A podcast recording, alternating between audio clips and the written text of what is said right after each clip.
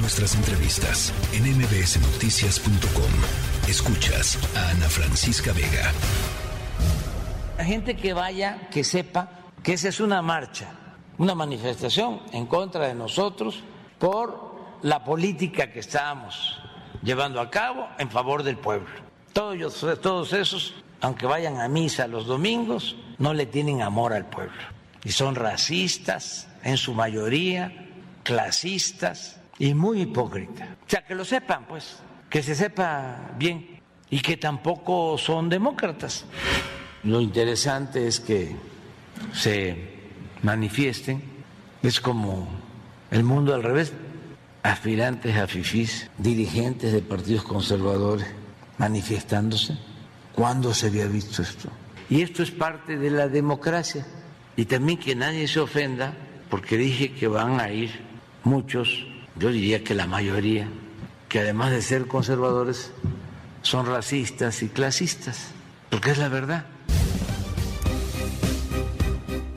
Bueno, una colección de calificativos, eh, la que ha logrado acumular el presidente López Obrador en las últimas semanas y particularmente en los últimos días, em, después de que se anunció esta marcha el próximo 13 de noviembre, convocada, ya les decía, por diversas organizaciones eh, de, la, de la sociedad civil, partidos políticos eh, y en general ciudadanos que están preocupados por la reforma que ha presentado el presidente López Obrador, que empuja Morena y sus partidos aliados en el Congreso eh, del país. Y, como hemos estado platicando y conversando aquí con, distintas voces eh, acerca justamente de la naturaleza de esta reforma y sobre todo de pensar si es necesario tener una reforma eh, en estos momentos y una reforma como la planteada, como el presidente López Obrador la ha puesto sobre la mesa. Para platicar sobre ello está con nosotros y yo le agradezco enormemente que nos regale estos minutitos Jacqueline Pechard, ex consejera del Instituto Federal Electoral, eh, profesora e investigadora de la UNAM. Jacqueline, qué gusto platicar contigo. ¿Cómo estás? Muy buenas tardes. Encantada. Muy buenas noches, Ana Francisca. Muchas gracias.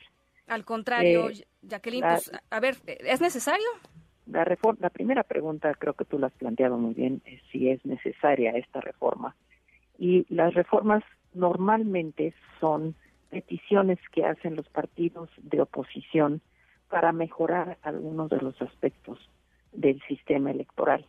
¿Qué les parece que no hay un piso parejo para la competencia política o que les parece que no hay condiciones para la competencia o que les parece que se puede mejorar la composición de las cámaras para que haya mayor pluralidad, para que haya mayores voces que se expresen o que la organización de las elecciones sea una organización más abierta, más vigilada, en fin, para distintas fórmulas que tengan que ver con que las elecciones puedan rendir los frutos que deben de rendir quienes organizan las elecciones, que es darle a la ciudadanía la garantía de que su voto se cuenta y que se cuenta bien. ¿no? Si ah. nosotros vemos las últimas reformas que se han hecho en mi país y que han logrado desde finales del siglo pasado que haya elecciones competidas, que hoy gana un partido, mañana gana otro, hay competencia política, hay pluralidad en las cámaras, más allá de que haya un partido mayoritario, que es parte de la dinámica de la democracia, es decir, que se formen mayorías, ¿no? Pero que se formen mayorías, pero que se reconozcan a las minorías. Los gobernantes no gobiernan para un partido, aunque surjan de un partido, de una coalición, los gobernantes gobiernan para todos. Entonces, los me pues parece que los calificativos que son que desautorizan a quienes vamos a ir a la marcha el próximo domingo porque estamos preocupados por una reforma que lo que quiere es echar para atrás toda la construcción de competencia, de pluralidad, de, de tolerancia a las distintas manifestaciones y a las distintas corrientes de opinión, y, de que en este en, este esquema digamos democrático caben minorías caben mayorías y minorías que eventualmente pueden convertirse en mayorías como como la propia Morena no sí. entonces entonces la verdad es que sí estamos preocupados porque se quiera hacer cuando faltan 10 meses para que arranque el proceso electoral del 2024 se quiera hacer una reforma sin que haya un consenso entre las fuerzas políticas, es decir, no, no, no es un proyecto, una propuesta, una iniciativa que surja del consenso entre las fuerzas políticas, como habían sido las últimas reformas electorales en nuestro país desde 1996. Y sin embargo, esta es una reforma unilateral que quiere transformar totalmente el régimen electoral, ¿no? No solamente en cuanto a organización de las elecciones, sino en cuanto a la forma de representación, en cuanto a la relación de la, del centro de la federación con las entidades federativas, si trata de eh, quitarle a las entidades federativas el derecho que han tenido los congresos para definir cómo se cómo se componen sus, sus cámaras de diputados locales, entonces hay muchas preocupaciones, ¿no? En esta en esta reforma y creo que ese es el sentido de la de la marcha convocada para el domingo. Hay, quienes dicen, Jacqueline, eh, que, que, equivocaron, digamos, los convocantes a la marcha, equivocan eh, el, digamos, el mensaje cuando, cuando dicen al INE no se le toca, porque dicen en una democracia pues se podrían tocar las, las instituciones eh, cuando, cuando así se requiriera.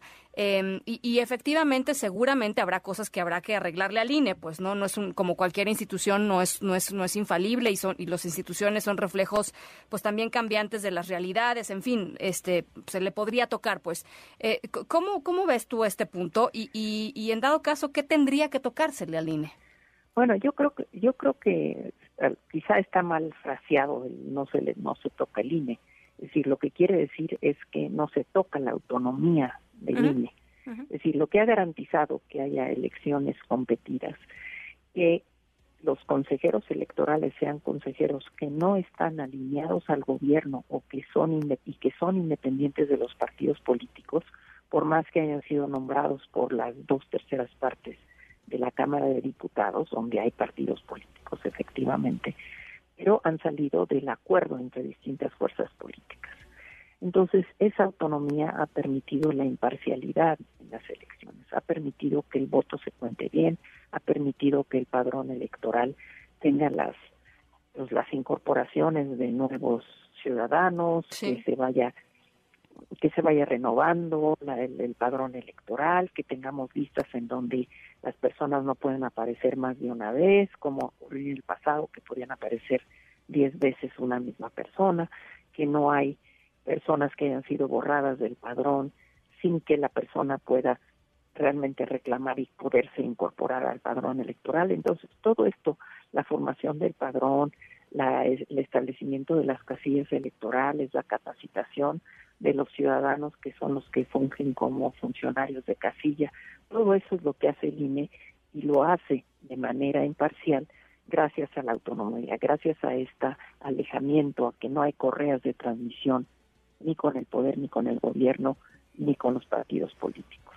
Entonces, eso es lo que se defiende, lo que se defiende es la autonomía del INE. Entonces, no tocarlo, lo que pretende la reforma presidencial es alinear al INE al poder presidencial, mediante la, la fórmula que proponen, que es una fórmula de elección, elección nacional, de que todos los mexicanos voten por los consejeros, lo que quiere decir que los consejeros al final pues van a ser personas de partido, porque pues aunque la iniciativa dice que no participarán los partidos, pues quiénes son los que pueden hacer campaña electoral en todo el país. Sí, claro. Si tú quieres ser ciudad, eh, si tú quieres ser consejera electoral, pues ¿qué haces? Te vas a todos los estados y luego cómo le haces para para ir con los ciudadanos? Necesitas a los partidos políticos. Entonces una es una muy mala digamos, es un procedimiento que no existe en el mundo, elegir a los técnicos de la organización electoral, a los organismos que administran la organización de elecciones por la vía del voto que, que tiene que ver con la popularidad y sabemos que la popularidad está reñida con, eh, con la imparcialidad. ¿no? Entonces, ¿qué es lo que hay que mejorarle al INE?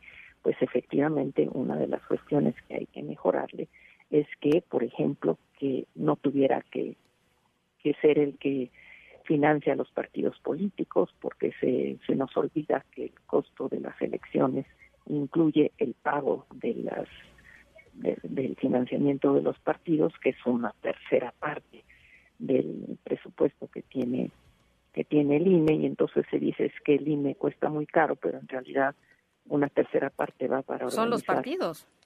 Y para organizar el padrón electoral y otra tercera parte para los partidos. Solo el INE tiene una tercera parte para su funcionamiento.